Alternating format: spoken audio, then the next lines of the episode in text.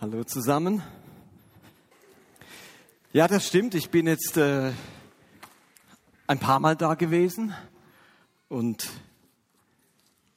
für unsere Gemeinde, ich, ich verpasse jetzt ja unseren Gottesdienst zu Hause. Das heißt, jedes Mal ähm, leidet unsere Gemeinde, dass ich hier bin und ich hoffe, dass ihr sie in unsere Gebete in eure Gebete einschließt und so. Nein, die feiern natürlich ein Fest, dass ich nicht da bin und sie mich los sind. Nein, so ist es auch nicht. Ich würde euch gerne heute eine Predigt über einen Text halten aus der Apostelgeschichte. Und wenn ihr eine Bibel habt, dann könnt ihr gerne mit aufschlagen Apostelgeschichte Kapitel 12. Und ich lese euch einen Teil dieses Textes vor und würde dann gern etwas zu diesem Text sagen. Kapitel 12 ab Vers 1. Dort steht, und ich lese, es ist nicht alles angezeigt an der Leinwand, ich lasse auch ein paar Verse aus, dass es nicht zu lang wird. Fangen mal an. Um diese Zeit ließ König Herodes verschiedene Mitglieder der Gemeinde von Jerusalem festnehmen und schwer misshandeln. Jakobus, den Bruder von Johannes, ließ er enthaupten. Als er merkte, dass dies den Juden gefiel, ging er noch einen Schritt weiter und ließ auch Petrus gefangen nehmen, gerade in den Tagen des Passafestes. Petrus wurde ins Gefängnis gebracht. Zu seiner Bewachung wurden vier Gruppen zu je vier Soldaten abgestellt, also 16 Soldaten, die einander ablösen sollten. Herodes wollte ihn nach dem Fest vor allem Volk den Prozess machen. So saß Petrus also streng bewacht im Gefängnis. Die Gemeinde aber betete Tag und Nacht inständig für ihn zu Gott. In der Nacht, bevor Herodes ihn vor Gericht stellen wollte, schlief Petrus zwischen zwei der Wachsoldaten mit Ketten an sie gefesselt. Vor der Tür der Zelle waren die zwei anderen als Wachposten aufgestellt. Plötzlich stand da der Engel des Herrn und die ganze Zelle war von strahlendem Licht erfüllt. Der Engel weckte Petrus durch einen Stoß in die Seite und sagte, schnell, steh auf. Da fielen Petrus die Ketten von den Händen. Und dann wird berichtet, wie die Gefängnismauern aufgehen und Petrus in die Freiheit geführt wird. Und in Vers 12 geht es dann weiter. Als ihm das klar geworden war, Petrus, ging er zu dem Haus, das Maria gehörte, der Mutter von Johannes mit dem Beinamen Markus. Dort waren viele Christen versammelt und beteten immer noch für seine Freilassung. Petrus klopfte an das Hoftor und die Dienerin Rode kam, um zu hören, wer draußen sei. Als sie Petrus an der Stimme erkannte, vergaß sie vor Freude, das Tor zu öffnen. Sie rannte ins Haus und meldete, Petrus steht draußen. Du bist nicht ganz bei Verstand, sagten sie im Haus. Und als Rode darauf bestand, meinten sie, das ist sein Schutzengel. Petrus aber klopfte und klopfte, bis sie schließlich aufmachten. Als sie ihn sahen, gerieten sie außer sich. Er bat mit einer Handbewegung um Ruhe und erklärte ihnen, wie ihn Gott aus dem Gefängnis befreit hatte. Das ist also die Geschichte. Ich gehe davon aus, dass ihr die vielleicht schon einmal gehört habt. Ist ja etwas humoristisch, muss man sagen, hat so ein paar humoristische Elemente, diese Geschichte, aber sie ist auch sehr ernst. Und ich glaube, dass diese Geschichte eine Art Lebenslektion für uns Christen enthält. So eine richtige Lebenslektion. Und ich glaube, dass man diese Lektion irgendwann in seinem Leben lernen muss, um als Christ gesund und motiviert und mit innerem Frieden leben zu können. Wir befinden uns mit dieser Geschichte im Jahr 44 nach Christus. Da spielt sich das ab. Der Enkel von Herodes dem Großen, das ist der mit dem Kindermord in Bethlehem, mit Namen Herodes Agrippa, der herrscht als römischer Vasall über ganz Israel. Die Gemeinde in Jerusalem, zu der Jakobus gehörte, Petrus gehörte, die ist jetzt schon über zehn Jahre alt. Also es ist nicht im Anfang dieser Jerusalemer Gemeinde, die ist jetzt tatsächlich schon zehn Jahre alt. Und wenn man diese Geschichte liest, dann springen einem zwei Fragen ins Auge. Beide Fragen beginnen mit dem Wort warum. Und mein Eindruck ist, dass beide warum auch für uns immer wieder große Fragen darstellen. Warum? Und wahrscheinlich hat jeder von euch schon in irgendeinem Moment seines Christseins die Frage in sich gespürt, Gott, warum? Und vielleicht kann uns der Text, der Text helfen, Bezug auf beide Warum, die der Text aufwirft, eine Antwort zu finden. Das erste Warum bezeichne ich als die Frage, warum gerade ich? Warum gerade ich? Ich lese euch nochmal Vers 1 und Vers 2 vor.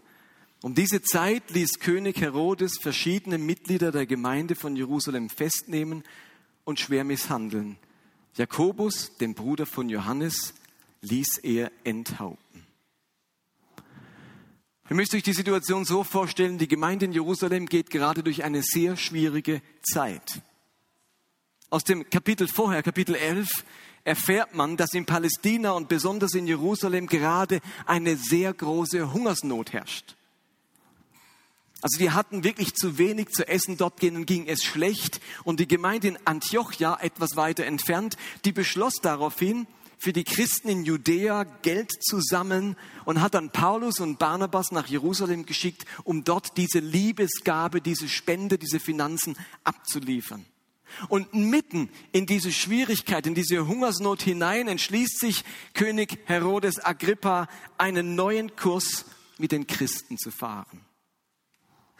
Sein Vorgänger in Judäa war ein römischer Prokurator, also kein jüdischer Herrscher, sondern ein Römer. Und den haben die ganzen religiösen Fragen ziemlich kalt gelassen. Herodes, der jetzt an die Macht kommt, fährt einen anderen Kurs. Er achtet jetzt sehr darauf, dass die religiösen Führer, die Pharisäer, die Priester und die Sadduzäer hinter ihm stehen. Er will die hinter sich bekommen. Denn die waren alle natürlich skeptisch gegenüber ihrer Obrigkeit eingestellt. Und das Einfachste war, um die hinter sich zu bekommen, indem man gemeinsam gegen die Christen vorging. Denn die Christen, die waren dem religiösen Establishment ein Dorn im Auge. Und Herodes hat sich gedacht, wenn ich mich beteilige an einer kritischen oder feindlichen Haltung gegenüber den Christen, dann habe ich die anderen jüdischen Führer auf meine Seite. Und so kommt es, dass Herodes anfängt, Christen zu verfolgen, gefangen zu nehmen, zu foltern und hinzurichten. Und einer der führenden Köpfe dieser Jerusalemer Gemeinde war eben Jakobus der Bruder von Johannes, die ehemaligen Fischer, die alles hinter sich gelassen haben, um Jesus nachzufolgen. Und gemeinsam mit Petrus und Johannes bildeten die drei die Spitze seit zehn Jahren jetzt der Jerusalemer Gemeinde. Und diesen Jakobus lässt Herodes jetzt gefangen nehmen und nach römischer Hinrichtungsart enthaupten. Und als Herodes wahrnimmt, dass das Gunst beim Volk und bei der Obrigkeit auslöst, bei den Juden und ihren Führern, dass es die, die Gunst bei denen erhöht, entschließt er sich, auch weitere Gemeindemitglieder ein, oder ein ganz besonderes Gemeindemitglied, nämlich Petrus, gefangen zu nehmen. Er wird verhaftet, ins Gefängnis gesperrt und seine Hinrichtung wird vorbereitet. Und einzig weil gerade das Passafest ist, zögert Herodes die Hinrichtung hinaus, damit dieser große Akt nicht mitten in den Passafeierlichkeiten untergeht und niemand recht mitbekommt, was er da wieder sozusagen Großartiges anstellt. Und jetzt geschieht etwas Dramatisches. Im Gegensatz zu Jakobus wird Petrus von einem Engel höchstpersönlich befreit. Im Text lesen wir in Vers 15, ich lese es nochmal, währenddessen klopfte Petrus wieder und wieder an. Als sie schließlich öffneten und ihn sahen, waren sie außer sich vor Freude. Welch eine Freude. Petrus ist wieder da. Wir dachten schon, wir haben ihn verloren. Jetzt steht der Petrus hier vor der Tür. Wir können es kaum glauben. Was war das für ein Hallo? Die nehmen sich in den Arm. Ihr könnt euch die Szene vorstellen, wie Petrus berichtet, wie der Engel da war, wie er selber kaum glaubte, glauben konnte, wie er wie in Trance war und vier Soldaten in einen Tiefschlaf gefallen sind und nicht mal mitbekommen haben, dass die Fesseln sich gelöst haben, dass die Türen sich geöffnet haben, mehrere Türen und er plötzlich draußen in Freiheit auf der Straße stand. Also er hat es wahrscheinlich in den buntesten Farben erzählt. Sie haben ihn ausgefragt, Petrus, wie ging das zu? Das war ein großes Hallo. Was für eine God-Story in dieser Versammlung. Gerade eben beten sie noch für ihn und jetzt steht er da. Und ihr könnt euch das vielleicht gut vorstellen. Aber ihr Lieben, ich kann mir auch noch etwas anderes vorstellen, das jetzt nicht in unserem Text steht, aber das ich mir sehr gut vorstellen kann. Petrus und Jakobus, die hatten beide Familie. Von Petrus wissen wir explizit, dass er Familie hatte, weil die Bibel von seiner Schwiegermutter berichtet. Und wenn man eine Schwiegermutter hat, hat man auch eine Ehefrau. Aber zur damaligen Zeit war Heiraten ein Pflichtgebot und undenkbar in der jüdischen Gesellschaft, dass man als Mann nicht verheiratet war. Und deswegen können wir davon ausgehen, dass auch der Apostel Jakobus eine Familie hatte. Eine Ehefrau, Kinder, ganz sicher Eltern und Geschwister. Und als dieser glückliche Tag der Befreiung von Petrus zu Ende ging und die Frau des Jakobus zu Hause in ihrer kleinen Behausung ankam, da hörte sie in ihrem Innern die leise oder vielleicht auch ganz laute Stimme, die ihr sagte, warum musste mein Mann hingerichtet werden? Und warum hat Gott Petrus verschont? Könnt ihr euch das vorstellen? Wie die Frau des Jakobus zu Hause ankommt nach dieser großartigen Gebetsversammlung, nach dieser God-Story, ihre Kinder tröstet und sich leise die Frage stellt, warum darf die Frau des Petrus ihren Mann heute Nacht in die Arme schließen und ich liege wieder alleine im Bett? Warum haben die Kinder des Petrus ihren Vater zurück und meine Kinder wurden zur Halbweisen? Hätte ich meinen Mann in dieser Hungersnot nicht auch ganz dringend gebraucht? Gott, warum? Warum Jakobus? Warum ich? Die großartige Errettung des Petrus, das direkte Eingreifen Gottes, das wir an dieser Geschichte so lieben, wirft auf der anderen Seite die Frage auf, warum Jakobus nicht gerettet wurde. Ist das nicht ungerecht? Hat Gott Lieblingskinder? Warum lässt Gott das zu? Und das ist eine ganz entscheidende Frage, die dieser Text aufwirft. Wir haben hier auf engstem Raum in einem Kapitel, in zwei Versen den Bericht des Todes eines Jakobus und in den nächsten Versen die Errettung eines Petrus in den gleichen Umständen. Der gleiche Herodes, der gleiche Gott, die gleichen Engel. Und den einen befreien sie und den anderen nicht. Und ihr Lieben, genau diese Frage, die sich die Familie von Jakobus vielleicht gestellt hat, diese Frage stellen sich Christen bis heute immer wieder. Warum wurde mein Ehepartner nicht geheilt und ist gestorben? Warum bekommen wir keine Kinder und andere beten dafür und werden einfach schwanger? Warum finde ich keine Arbeitsstelle? Für andere haben sie doch auch gebetet und die haben was gefunden.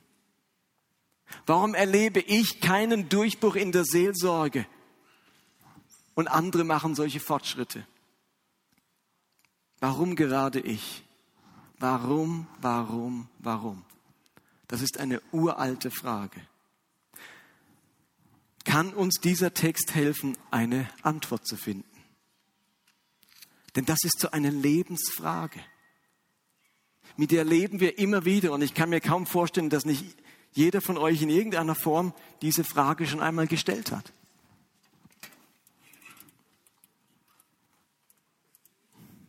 Okay, das will nicht so. Warum geht das immer runter?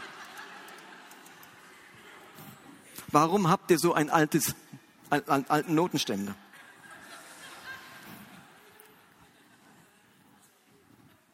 Hui. So einfach kommt der Engel und befreit mich von dem alten Notenständer.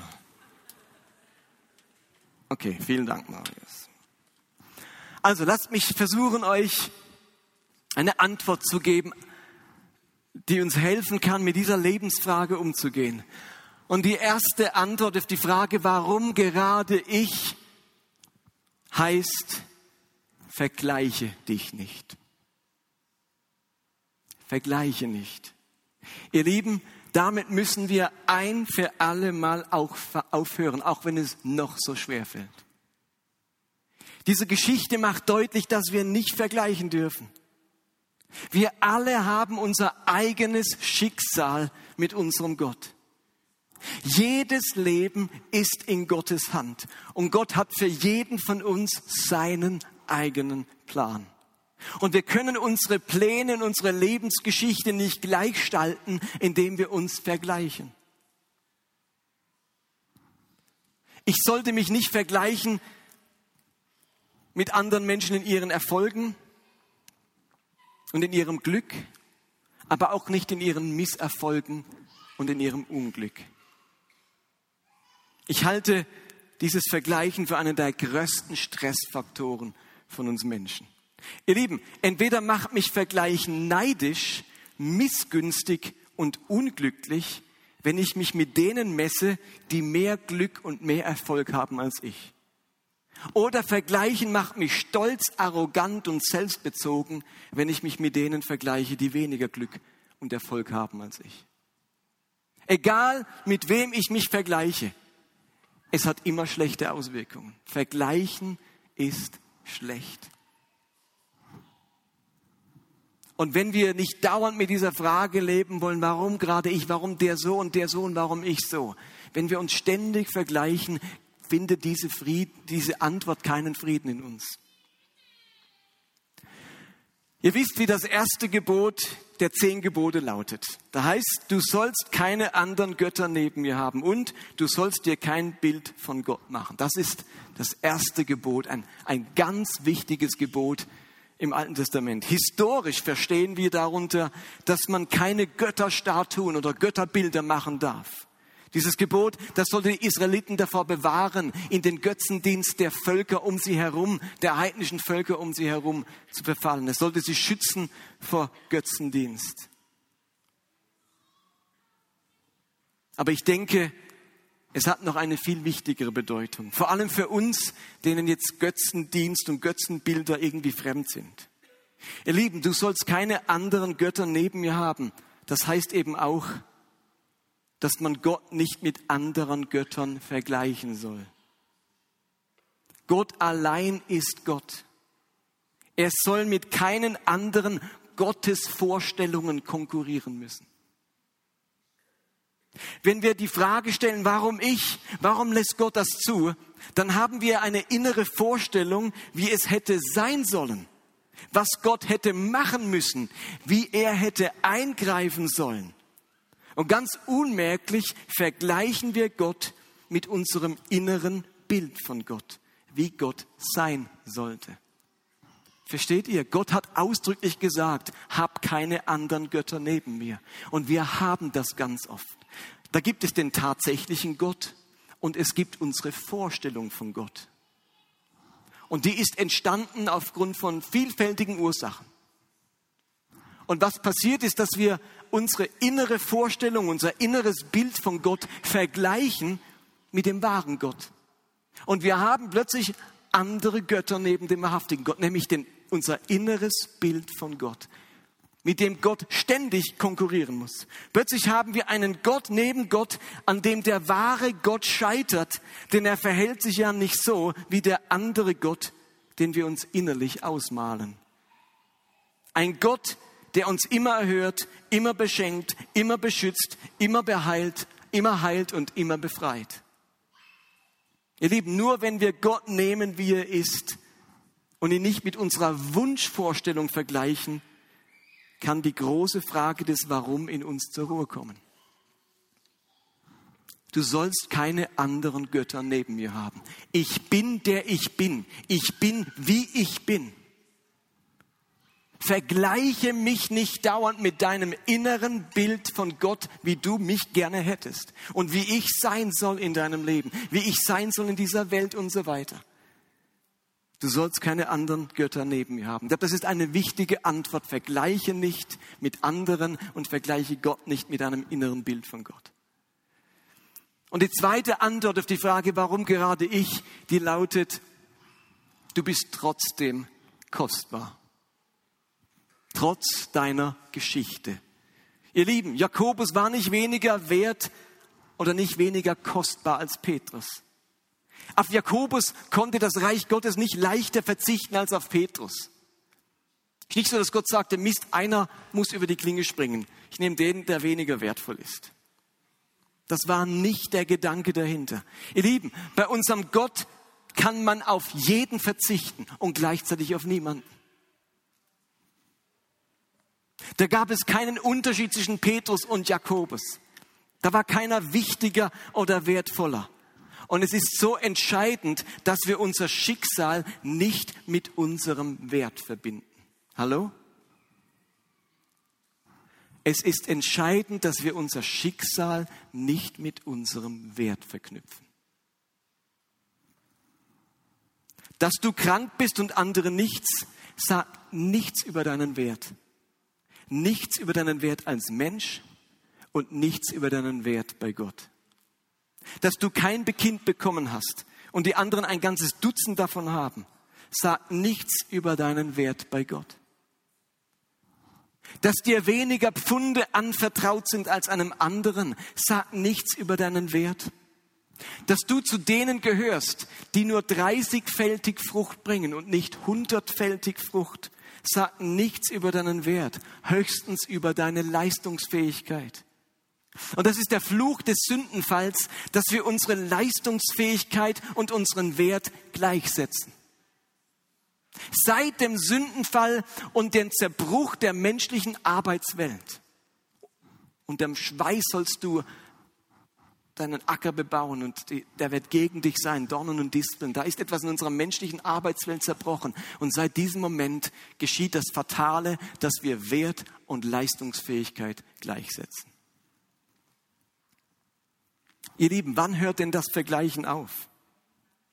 Ich werde immer noch jemand Glücklicheren finden als mich, noch jemand Leistungsfähigeren, noch jemand Begnadeteren. Die Tatsache der scheinbaren Ungerechtigkeit auf dieser Welt, die verlangt in Wirklichkeit nicht nach einer Erklärung, sondern nach einer Disziplin. Versteht ihr das? Die Tatsache der scheinbaren Ungerechtigkeit auf unserer Welt verlangt in Wirklichkeit nicht nach einer Erklärung, sondern nach einer Disziplin. Nicht die Erklärung auf die Frage, warum gerade ich, sondern die Disziplin, sich konsequent nicht zu vergleichen und sich nicht in seinem göttlichen Wert beirren zu lassen. Diese Disziplin braucht es. Und Menschen suchen seit Jahrhunderten nach einer Erklärung für die Ungerechtigkeit. Und ich sage, diese, diese Ungerechtigkeit, die verlangt keine Erklärung. Das ist der falsche Ansatz. Sie fordert uns heraus, eine Disziplin einzuüben. Die Ungerechtigkeiten, die uns begegnen, sind in Wirklichkeit nichts anderes als ein Übungsfeld, uns nicht zu vergleichen und keine anderen Götter neben unserem Gott zu haben. Das Leid in dieser Welt verlangt nicht nach einer Erklärung, sondern nach einer Antwort durch unser Verhalten. Wir vergleichen uns nicht und halten fest an unserem göttlichen Wert. Meine Lieben, wir leben bis zur Wiederkunft Jesus. Im schon jetzt und im noch nicht vom Reich Gottes. Wir leben mit dieser Gleichzeitigkeit. Das Reich Gott, Gottes mit all seinen Verheißungen, das ist schon da. Es ist angebrochen, es ist erlebbar. Und gleichzeitig kommt das Reich Gottes erst noch. Es ist eben noch nicht richtig da. Es lässt noch auf sich warten. Und wir leben mit dieser paradoxen Gleichzeitigkeit. Und ganz viele theologische Strömungen ähm, wollen nicht mit dieser Spannung leben und haben sich für eine dieser beiden Seiten entschieden. Sie entscheiden sich entweder für das noch nicht des Reiches Gottes und blenden die Möglichkeit von Wundern und von Gottes übernatürlichem Eingreifen komplett aus.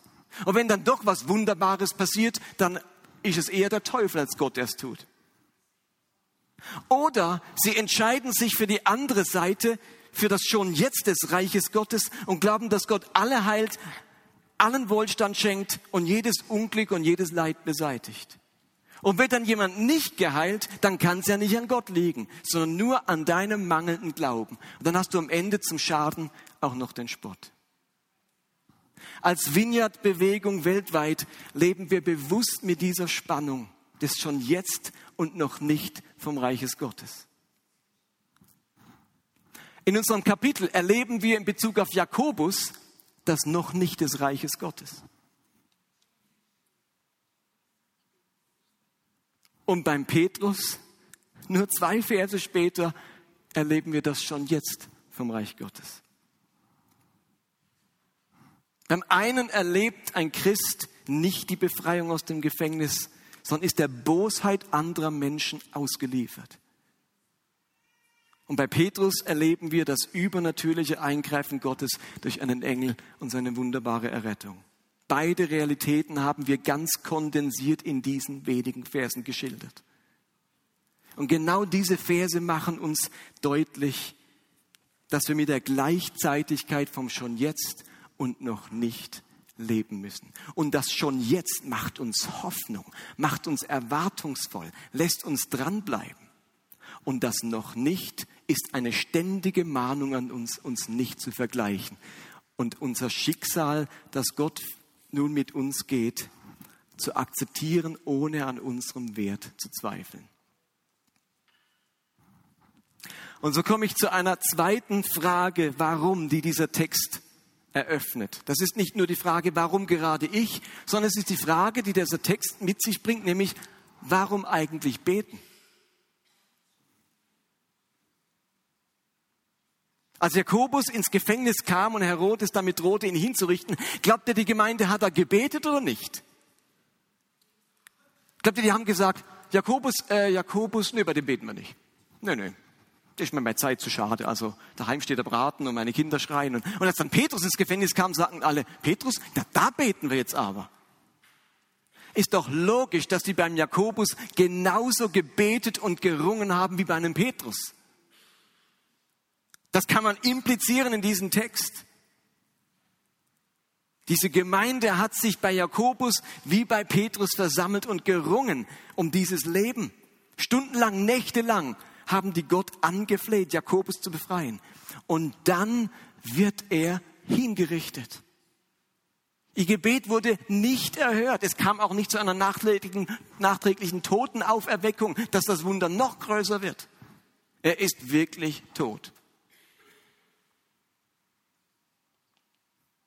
Man kann sich vorstellen, wie erschüttert und wie entmutigt die Jerusalemer Gemeinde gewesen sein muss. Und jetzt nur kurze Zeit darauf passiert mit Petrus genau dasselbe. Seine Hinrichtung steht ebenfalls kurz bevor. Und es werden doch einige gesagt haben, lasst uns wieder zusammenkommen, für Petrus beten, dass Gott ihn befreit. Könnt ihr euch vorstellen, dass viele in der Gemeinde gedacht haben, hey, sorry, Warum beten? Was soll das jetzt bringen? Bei Jakobus hat es doch auch nicht funktioniert. Wurde auch nicht befreit. Das spricht doch eine deutliche Sprache. Gott scheint unsere Leiter nicht bewahren zu wollen. Warum sollen wir jetzt für Petrus beten, wenn es bei Jakobus nicht formuliert hat? Und dann staune ich über diese Gemeinde. In Vers 5 heißt es, die Gemeinde aber betete Tag und Nacht inständig für Petrus zu Gott. Irgendetwas haben diese Jerusalemer Christen gehabt, dass sie es geschafft haben, sich nicht entmutigen zu lassen. Das beeindruckt mich immens. Wo finden wir so etwas noch? Da lässt sich jemand von einer schlechten Erfahrung nicht lähmen, nicht blockieren und nicht einschüchtern. Ihr Lieben, nach dem Tod von Jakobus, da herrschte in Jerusalem nicht Flaute, da war nicht so Stimmung von, jetzt ist alles egal. Also wenn das nicht funktioniert sorry, also ich weiß nicht, für was ich noch beten soll. Da haben nicht alle Trübsal geblasen. Das sind nicht alle plötzlich zu Konsumenten geworden in dieser Gemeinde. Diese Christen blieben aktiv, handlungsbereit, hingegeben und initiativ. Die haben gelebt, was in den Sprüchen steht, der Gerechte fällt siebenmal und steht wieder auf. Die Nachfolger Jesu, die Nachfolger Jesu vergeben wie oft einander? Wie oft muss ich dem anderen vergeben? Ist siebenmal genug? Nein, 77 mal siebenmal. Da ist dieser Wesenszug in Kindern Gottes, dass sie nicht aufgeben, dass sie wieder aufstehen, dass sie noch einmal vergeben der gleichen Person und dass sie noch einmal für einen Leiter beten, der im Gefängnis sitzt, obwohl der erste Leiter hingerichtet wurde. Das waren Christen, die haben immer wieder gebetet, auch wenn es das letzte Mal nicht geklappt hat. Und das fasziniert mich an dieser Gemeinde. Die bleibt erwartungsvoll. Steht da, das könnte doch jetzt die Konsequenz aus dem ersten Punkt sein. Ich, schon jetzt und noch nicht vom Reich Gottes, also wir sind jetzt so dem Schicksal ergeben, kann man nichts machen. Wir könnten jetzt eigentlich einfach das Leben über uns ergehen lassen. Kann ja sowieso nichts machen. Das ist nicht die Botschaft. Die Botschaft ist, ich vergleiche mich nicht, damit ich nicht andauernd an meinem Schicksal zerbreche und an der Gebetserhörung des anderen zerbreche. Ich vergleiche mich nicht. Aber gleichzeitig ist die Botschaft dieses Textes, ich bleibe dran, ich bleibe erwartungsvoll, ich bleibe hoffnungsvoll und ich bete weiter, selbst wenn es das letzte Mal nicht geklappt hat. Ich habe viele, viele Jahre meines Lebens jeden Tag intensiv für meine Familie gebetet. Ich hatte mir angewöhnt, jeden Tag einen Gebetsspaziergang zu machen und habe eines meiner wichtigen Anliegen war, dass Gott meine Ehe bewahrt, meine Kinder beschützt, Leid und Traumatisches von uns fernhält. Und nachdem ich das mehrere Jahre gebetet habe, komme ich eines Morgens nach Hause und meine Frau hatte mich verlassen. Und unsere ganze Ehe und Familie ist zerbrochen. Und ich habe jahrelang jeden Tag konkret dafür gebetet, dass genau das nicht passiert. Und dann passiert es. Und ihr Lieben, ich habe eine ziemliche Weile gebraucht, bis ich aus dieser Frage herauskam, ich meine, was bringt es überhaupt noch zu beten? Wenn man so intensiv für etwas betet und dann wird es nicht erhört. Ich meine, was bringt es da überhaupt noch, ein, ein, einmaliges Gebet zu sprechen? Wenn ein jahrelanges Gebet schon nicht erhört wird, ich meine, da macht es gerade gar keinen Sinn, auch nur einmal für eine Sache zu beten. Ich habe mir gedacht, was bringt's, wenn ich jetzt heute Morgen bete, dass Gott meine Kinder schützt auf dem Weg zur Schule, wenn ein viel intensiveres Beten Jahre zuvor auch nicht erhört wurde. Ich war an dem Punkt, warum beten? Was bringt das? Und wer von euch das auch schon so erlebt hat oder gerade so erlebt hat, der steckt vielleicht auch mitten in dieser Frage. Und es hat bei mir Zeit gebraucht. Ich konnte nicht gerade so machen, schnipp und jetzt wird wieder gebetet. Ich glaube, der Frau vom Jakobus ist das auch nicht einfach gefallen aber andere haben mich in ihrem Gebet mitgetragen. Und irgendwann ist etwas passiert in meinem Inneren. Diese große Frage, warum, die ist zur Ruhe gekommen. Und zwar nicht, weil ich eine Erklärung dafür hatte, sondern weil Gott da hinein seinen Frieden schenken kann. Und wir haben so die die Einstellung oft, und das kriegen wir auch aus der Welt so mit, brennende Fragen können nur zur Ruhe kommen, wenn wir eine klare Antwort finden. Ohne Antwort keinen Frieden auf meine Fragen. Ich muss eine Antwort finden. Und wir Christen erleben eine andere Dynamik. Wir können in schwierigen Fragen, in unseren großen Warum-Fragen Frieden finden, auch ohne Antwort. Denn der Friede Gottes welcher höher ist als alle Vernunft, der bewahre unsere Herzen und Gedanken in Christus Jesus. Da gibt es eine Dynamik in unserem Leben, die andere Menschen nicht kennen. Wir können Frieden finden, höher als alle Vernunft, höher als unser Verstehen, auch ohne Antworten. Ich habe bis heute keine Antwort auf die Frage, warum wurden meine Gebete nicht erhört. Aber ich habe nach einer Zeit gespürt, der Friede ist wieder da. Friede in dem Sinne, dass ich diesem Gott wieder vertrauen kann. Und heute kann ich wieder beten. Vertrauensvoll, erwartungsvoll und hoffnungsvoll beten, ohne im Hintergedanken zu denken, das sind Worte, bringt das sowieso nichts. Nein, ich kann wieder glauben. Das ist nicht mein Verdienst, das ist ein Geschenk Gottes, das er uns allen machen möchte, auch ohne Antwort auf das Warum, unseren Frieden zu finden. Wir alle haben in unserem Leben doch schon genügend Dinge erlebt, wo etwas schiefgegangen ist wo etwas nicht geklappt hat, wo etwas nicht funktioniert hat. Und dann gibt es zwei Gruppen von Menschen. Die einen, die ab dann die Finger davon lassen und es nie mehr versuchen. Ihre schlechten Erfahrungen sind ihre größten Ratgeber. Und dann gibt es eine andere Gruppe von Menschen, die geben nicht auf. Die versuchen es immer wieder. Die bleiben erwartungsvoll. Die bleiben aktiv. Ihr Lieben, und diejenigen, die bei Jakob, die bei Petrus trotzdem gebetet haben, die durften dann auch miterleben, dass Gott Petrus befreit hat. Ihr Lieben, solche Menschen brauchte die Gemeinde in Jerusalem dringend. Solche Menschen braucht die Vineyard Bern und braucht die Vineyard Basel. Solche Menschen braucht das Reich Gottes. Und durch solche Menschen oder von solchen Menschen handelt unsere Geschichte in Apostelgeschichte 12. Und vergesst nicht, ich glaube, es ist ihnen nur gelungen, weiter zu beten, weil sie gemeinsam gebetet hatten. Ich glaube, die Jakobusfrau hätte es nicht alleine geschafft. Aber im Miteinander des Gebetes, im Miteinander der Gemeinschaft gelingt es, dran zu bleiben und erwartungsvoll zu bleiben, weil ich andere haben, habe, die mit mir glauben, mit mir hoffen und mit erwarten. Und deswegen brauchen wir einander so sehr, Apostelgeschichte 12 unsere Lebensrealität ist. Amen.